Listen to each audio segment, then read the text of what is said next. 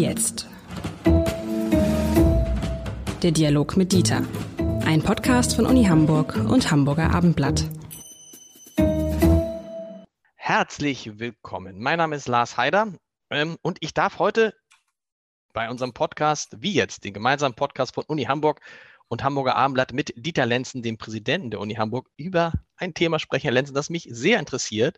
Es geht um Geld und es geht um die Frage, kann man als Wissenschaftler eigentlich reich werden? Und ich habe mal an meine Kindheit gedacht und dachte immer, in meiner Kindheit dachte ich immer, die Professoren, das müssen ja, weil alle Leute, die so behandelt haben, wie sie sie behandelt haben, bis heute vielleicht behandelt, können wir auch nochmal drüber sprechen. Können wir auch mal, vielleicht mal ein extra Thema, ob Professoren eigentlich heute immer noch so behandelt werden, wie das früher der Fall war. Weil die Professoren so nett behandelt wurden von den Menschen, habe ich gedacht, das müssen nicht nur die mächtigsten und klügsten, sondern es müssen auch die reichsten Menschen in unserem Land sein. Heute ahne ich, ist gar nicht so unbedingt. Ich glaube, die Ahnung ist äh, richtig. Äh, eine, kleine, eine kleine Anekdote, die ich selber erlebt habe, ist sicher 40 Jahre her, wo ich äh, als frisch gebackener Hochschullehrer das noch toll fand, dass ich das war. Und in einem Lampenladen, weil ich umgezogen war, eine Lampe kaufen wollte und die musste aber bestellt werden, habe ich gesagt, ja, soll ich die jetzt schon im Voraus bezahlen? Äh, und die Verkäuferin sagte, nein, Sie sind ja Professor, da haben wir keine Sorge. Ah, und dachte ich, na, wenn ich wüsste, wie viel Geld man da verdient, die Lampe war noch nicht so teuer, aber wie auch immer, es ist in der Tat so, äh, dass dieser Irrtum äh, sich durch die Bevölkerung zieht, dass äh, Professoren und Professorinnen reiche Leute sind, jedenfalls deutlich über dem Durchschnittseinkommen legen, sodass sie sich für ihr Leben keine Sorgen machen müssen und dass die potenziellen Gläubiger sich auch keine Sorgen machen müssen. Das ist aber nicht der Fall. Es gibt sie, das ist klar, aber nur in ganz, ganz wenigen speziellen Fächern äh, des sehr, sehr breiten Spektrums an Fächern, was äh, über 1000 äh, Universitätsfächer enthält. Das ist teilweise, aber auch nur bei einem ganz kleinen Teil der Mediziner und Medizinerinnen der Fall. Das ist heute im Augenblick in der Informatik so, weil es dort nicht genügend äh, Arbeitskräfteangebot äh, gibt.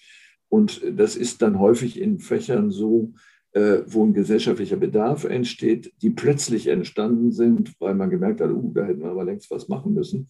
Ähm, und dann regelt der Markt sozusagen den Preis.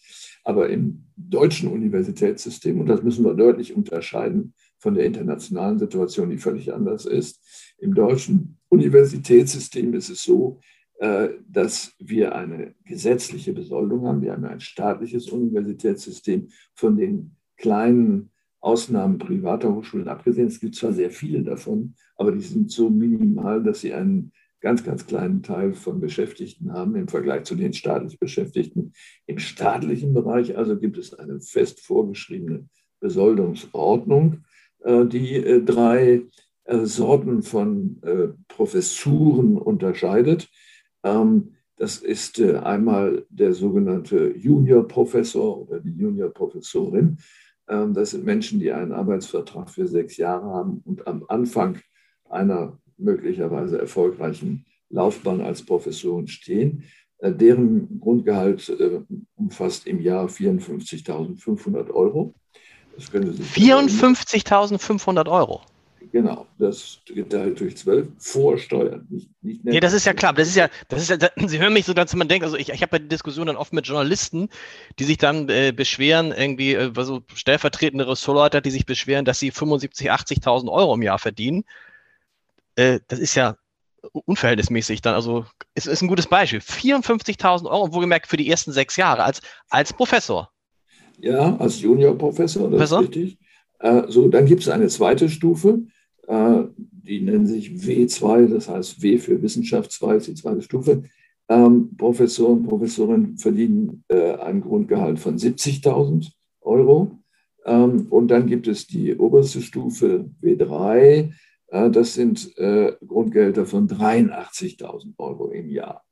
So, das ist natürlich schon etwas besser. Jetzt muss man der, Aber mal zum äh, Vergleich, immer mal so, weil ich das gerade, weil ich mich gerade in einem anderen Podcast einen Notar hatte, der sagte, die Notare in Hamburg verdienen ungefähr 500.000 Euro im Jahr. Ich, Partner ich, in einer Rechtsanwaltskanzlei bist du schnell, selbst am Anfang bei 200, 250, 300.000 Euro. Geschäftsführer Sparkassen bist du auch schnell mal bei 600.000, 700.000, eine Million. Äh, und so könnte man das jetzt ähm, weiter, wahrscheinlich selbst ein, ehrlich gesagt, Handwerksmeister, der Tischler, der gerade meinen Tisch macht, glaube ich, der geht nicht unter 100.000 Euro im Jahr nach Hause. Das äh, ist sicher statistisch nachprüfbar, wie das äh, durchschnittlich äh, dann in anderen Berufen so ist. Man muss vielleicht zu den Professoren und Professorinnen noch dazu sagen, äh, zu dem Grundgehalt können, nicht müssen, können Leistungszulagen dazukommen. Also dieses Grundgehalt kriegt man, wenn man seinen Job macht. So.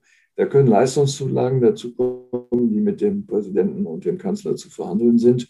Ähm, das können äh, jährlich, äh, weiß ich nicht, 500 Euro, 1000 äh, oder auch etwas mehr sein, auch mal 10.000 bei Leuten, die sie aus dem Ausland gewinnen wollen. Da gibt es eine gewisse, gewisse Marge, aber der Staat hat uns einen äh, Verfügungsrahmen genannt. Das heißt, die Universität darf nicht mehr als eine bestimmte Summe ausgeben für solche Zulagen, um Menschen zu gewinnen, äh, die man sonst nicht äh, attrahieren könnte weil zum Beispiel andere Bundesländer vielleicht besser bezahlen. Hamburg liegt so in der Mitte äh, zwischen den hm, Grundgehältern für Professoren in den deutschen Bundesländern.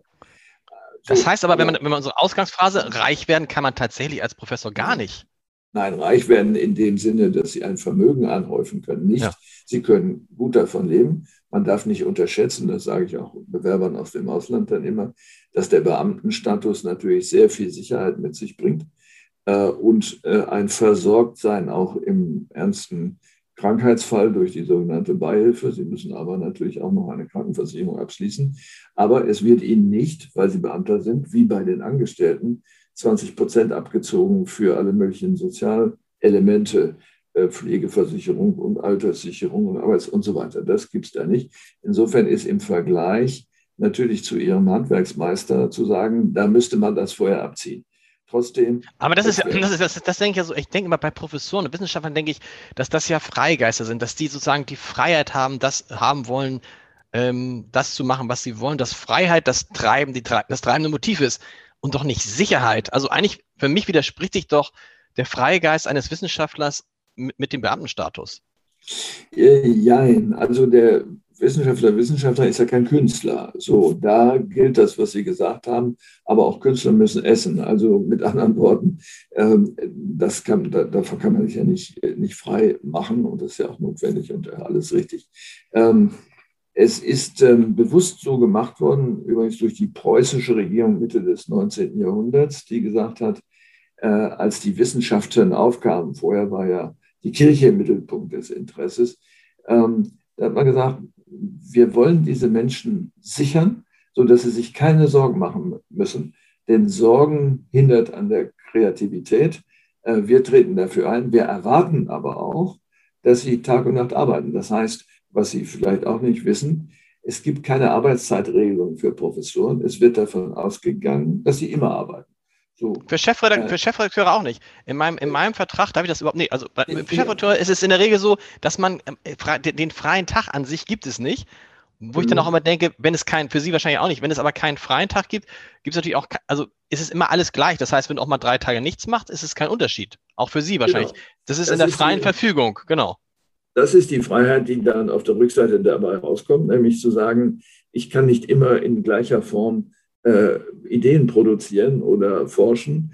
Ähm, ich muss das selber gestalten können. Und ob mir das da beim Autofahren einfällt, was man machen könnte, ähm, oder bei einer Party oder im Schlaf, das ist egal.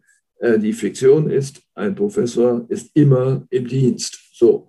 Äh, das heißt nicht, dass er an seinem Schreibtisch oder an seinem Labor hockt. Dienst ist eben auch was anderes. Das war die Idee, äh, als die preußische Regierung das eingeführt hat äh, zu sagen, wir stellen den voll frei, aber da kommt auch was bei raus. Er hat natürlich viele gegeben, bei denen nichts herauskam, das ist klar, aber das war es dem Staat wert zu sagen, ja, okay, dann müssen wir nur gucken, dass wir die richtigen auswählen und wer kann das? Die Professoren selber können nur die richtigen auswählen, deswegen macht das nicht der Staat. Er weiß gar nicht, wen er aussuchen soll. Das ist eine ganz andere Welt die mit großer Freiheit verbunden war, viel größer als heute, weil vieles inzwischen eingeschränkt ist, auch durch die sogenannte Bologna-Reform wo sie ja sehr stark eingebunden sind in ein Unterrichtssystem, was sich von Schule kaum noch unterscheidet. Das heißt, was die Lehre, die akademische Lehre betrifft, müssen Sie das vergleichen mit einem Studienrat, äh, der eben auch eine bestimmte Zahl von Stunden äh, in einer Klasse stehen muss und etwas unterrichten muss. Das war äh, vor 30 Jahren völlig anders, vor 20 auch noch, wo dann eben auch der Hochschullehrer selber sagen konnte, ich mache meine Vorlesung montags morgens um acht. So, das geht heute nicht mehr, sondern es wird heute man kann Wunsch äußern, aber es wird dann zugeordnet, weil ja ein Curriculum abstudiert werden muss und das muss dann ja auch zur Verfügung stehen. Das kann nicht im Belieben des Hochschullehrers oder des Wissenschaftlers äh, stehen. Aber bei dieser, äh, bei, dieser, bei dieser Bezahlung, Sie haben es vorhin angedeutet, wenn im Ausland viel mehr bezahlt wird, wenn in der Wirtschaft viel mehr bezahlt wird, drohen dann nicht Universitäten wie die Ihre, die richtig guten Leute zu verlieren, weil die sagen, pff, was soll ich denn hier mit 83.000 Euro? Ich kriege bei Unternehmen XY kriege ich 800.000 und wenn ich nach Amerika, in die Schweiz, wo immer auch ich hingehe, kriege ich auf jeden Fall das Doppelte, das Dreifache, das Vierfache? Ja, dieses äh, Problem ist massiv. Man hat das Brain Drain, also das, das Abfließen lassen von Gehirn, äh, bezeichnet. Das ist vor 20, 30 Jahren noch viel stärker das Problem gewesen. Viele, viele deutsche Spitzenwissenschaftler sind in die USA gegangen, weil unser System das nicht hergab, ihnen ein Gegenangebot zu machen.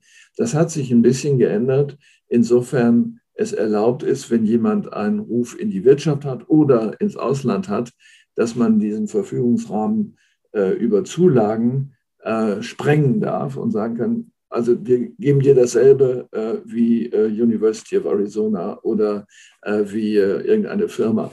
Das darf man. Ähm, das ist aber auch nicht mehr der Ausnahmefall in dem Sinne, dass das ganz, ganz selten vorkommt. Die Zahl der Fälle hat sich erhöht, wo jemand wegzugehen droht, sodass wir sehr häufig sogenannte Bleibeverhandlungen führen. Bei denen wird dann ausgehandelt, äh, welche äh, zusätzlichen Leistungen, die übrigens in der Regel aus ganz anderen Dingen bestehen, nämlich äh, genügend Mitarbeiter zu haben, damit man forschen kann. Das ist den meisten Wissenschaftlern viel wichtiger als ihr eigenes Gehalt. Denn wenn sie nicht forschen können, kommen sie auch nicht weiter. Ähm, wo man das dann eben aushandelt. So. Und ähm, äh, das Problem, was für uns existiert, ist eigentlich eher das umgekehrte Problem, nämlich Leute zu gewinnen aus dem Ausland, die dort Spitzengelder haben. Äh, nehmen wir mal die. Aber wie, aber, aber wie, machen Sie das? Können Sie, können Sie da mithalten, wenn einer kommt aus, keine Ahnung, Sie würden einen aus Stanford haben oder aus Harvard und der sagt, keine Ahnung, ich verdiene, was verdienen die denn da? Drei, vier, 500.000 Dollar, ja, Euro?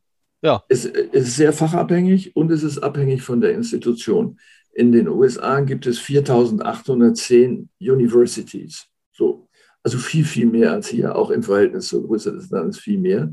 Und wenn Sie in einer kleinen Provinzuniversität sind, dann verdienen Sie natürlich nicht solche Gehälter, die häufig dann genannt werden, die Stanford oder äh, Harvard bezahlt. Ähm, in den naturwissenschaftlich-medizinischen Informatikfächern ist es überhaupt keine Seltenheit, dass jemand über eine Million verdient. Äh, und aber da muss man nun auch ein Aber sagen. Ja, da kann man sagen, wenn ich das drei Jahre gemacht habe, brauche ich nicht mehr zu arbeiten. Aber Sie können auch jeden Tag fliegen. Das heißt, Sie sind kein Beamter. Sie haben zwar vielleicht dann das sogenannte Tenure, sind also Full Professor äh, und sind nicht so leicht kündbar. Aber wenn Sie mal eine falsche Bemerkung machen, Sie lesen das ja ab und zu in der Zeitung über irgendetwas, kann das Leben auch schnell zu Ende sein als Hochschullehrer.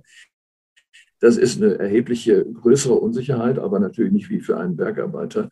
Äh, das muss man auch immer wieder vergleichen. Nein, ähm, das ähm, Gehalt ist höher im Durchschnitt, wenn Sie eine vergleichbare, sagen wir mal mit Hamburg vergleichbare Universität haben. Wenn hier jemand 100.000 verdient in einem bestimmten Fach, würde er in dem gleichen Fach in einer genauso guten Universität irgendwas zwischen 200.000 und 500.000 verdienen. Und das heißt, das heißt aber, den, den kriegen Sie gar nicht oder können Sie dem das gleiche Angebot machen, wenn Sie den unbedingt haben wollen? Nein, also äh, juristisch schon. Äh, das wäre schon denkbar, wäre sehr ungewöhnlich. Aber wir haben ja einen gedeckelten Etat. Das würde ja bedeuten, dass ich. Sie müssten woanders sparen, genau. Fünf, fünf andere Professuren nicht besetzen könnte. Das geht nicht. Äh, also insofern sind da natürlich in Anführungsstrichen Grenzen gesetzt. Ähm, der, äh, der Bund hat damit ausgeholfen mit einem Instrument, das nennt sich Alexander von Humboldt-Professur. Das heißt, man kann, um eine bestimmte Person zu gewinnen aus dem Ausland, wenn die exzellent ist und auch so eingeschätzt wird seitens der Stiftung, kann man bis zu äh, dreieinhalb Millionen Euro bekommen, um diese Person zu gewinnen und fünf Jahre lang deren Gehalt zu bezahlen. Dann müssen sie es allerdings selber bezahlen danach.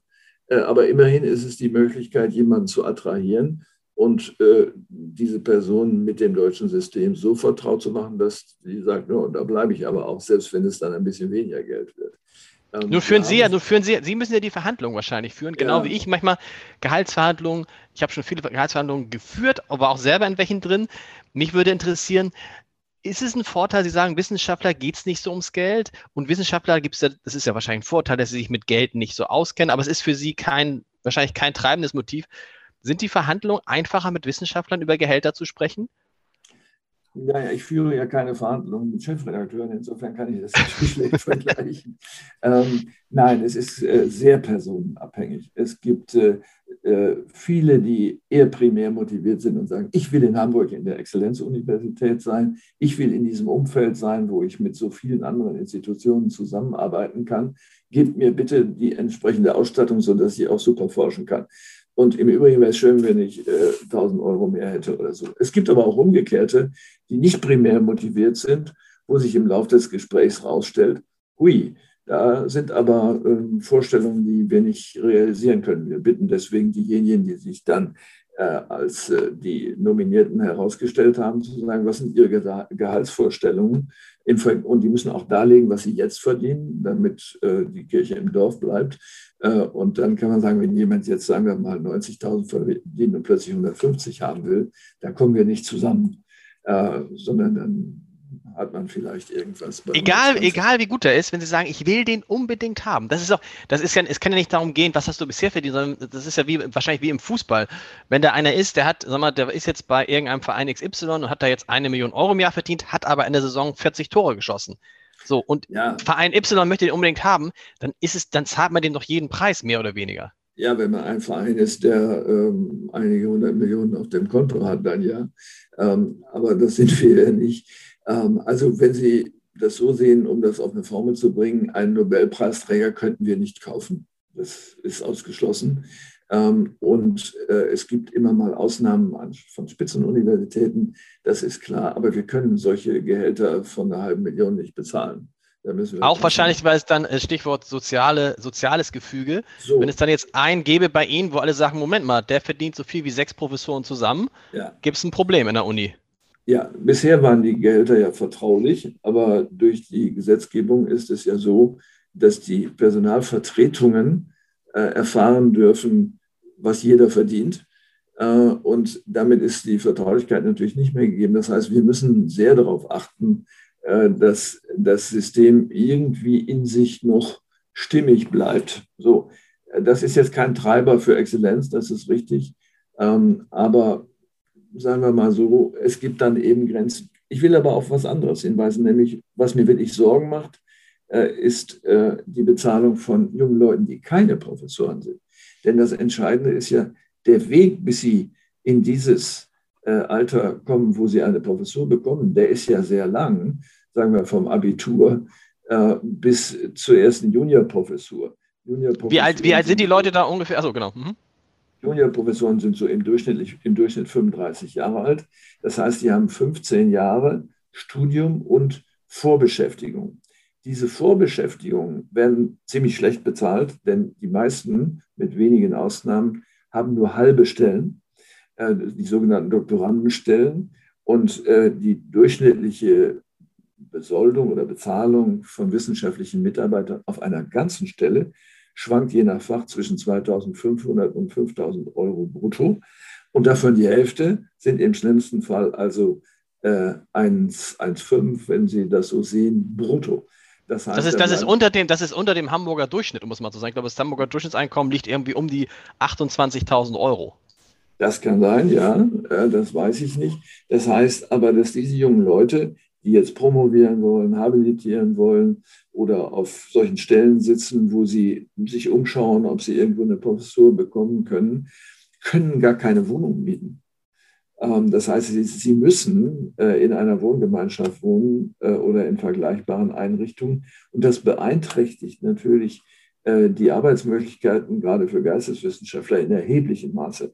Das heißt, wir bezahlen die jungen Leute im Grunde zu schlecht. Ähm, die Professoren nicht zu schlecht, sondern vielleicht angemessen. Aber äh, im Vergleich international ist das äh, schwierig. Wir haben nun immer von den USA gesprochen, die werden ja immer gerne als Beispiel herangezogen. Ähm, wenn Sie andere Länder wie Japan sich anschauen, ähm, da ist die Bezahlung auch schlecht. Ähm, dort werden sie aber früher pensioniert, um auf die Professoren zurückzukommen, mit 60. Und die Leute gehen dann in Privatuniversitäten und dann schießt das Gehalt nach oben, äh, weil die können einen marktgerechten Preis bezahlen. Insofern warten viele der japanischen Professoren, dass sie endlich 60 sind und Geld verdienen können. Wir müssen das, wir sind am Ende schon wieder, wir müssen das unbedingt mal fortsetzen. Ich, mich würde noch interessieren, vielleicht sprechen wir in einer nächsten der Folgen mal über das Ansehen der Professoren, wie sich das im Laufe der Zeit geändert hat und wie man ihnen begegnet. Lieber Herr Lenzen, vielen Dank für heute. Ebenso, bis bald. Bis bald.